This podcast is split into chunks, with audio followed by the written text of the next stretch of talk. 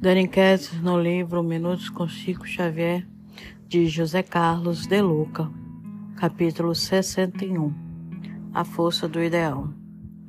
O ideal do bem é a tua força. Serve a todos e a vitória começará em ti mesmo. Nina Arrueira. Para vencer os desafios do caminho, precisamos de muita força interior, coragem, otimismo, paciência, perseverança, dinamismo, são armaduras que nos ajudam a vencer as batalhas da vida. Mas onde encontramos essas armas? A orientação espiritual afirma que é no ideal do bem que acharemos nossa força íntima. A pessoa dotada de um ideal superior suporta as mais duras provas, tudo em nome dos nobres objetivos que acalanta. Um pai é capaz de fazer qualquer sacrifício para adquirir remédio a um filho enfermo, onde o pai encontra forças no ideal de salvar o filho da enfermidade. Um cientista é capaz de despender anos e anos debruçado em extenuantes pesquisas pelo ideal de minimizar o sofrimento humano.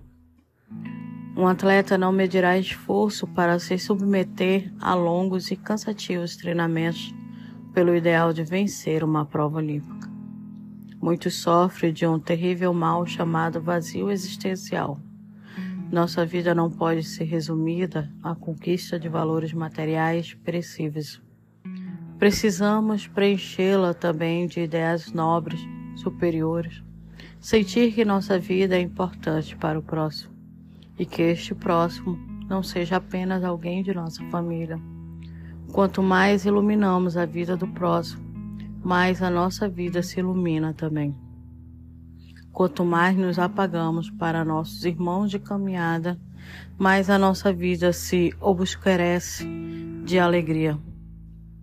Quando vamos dormir, será que alguém endereça a Deus uma prece de gratidão por nós, por algum gesto nobre de nossa parte? Os ideais nobres são como as velas de um barco que nos levam para bem longe do tédio e da depressão. Será que não está na hora de içar velas? Precisamos ter um ideal e desse ideal de mudanças em nossa vida, precisamos arregaçar a manga. Não somente o ideal para nossos familiares, mas principalmente para nós, algo que nos faça nos movimentar, nos mover, mudar.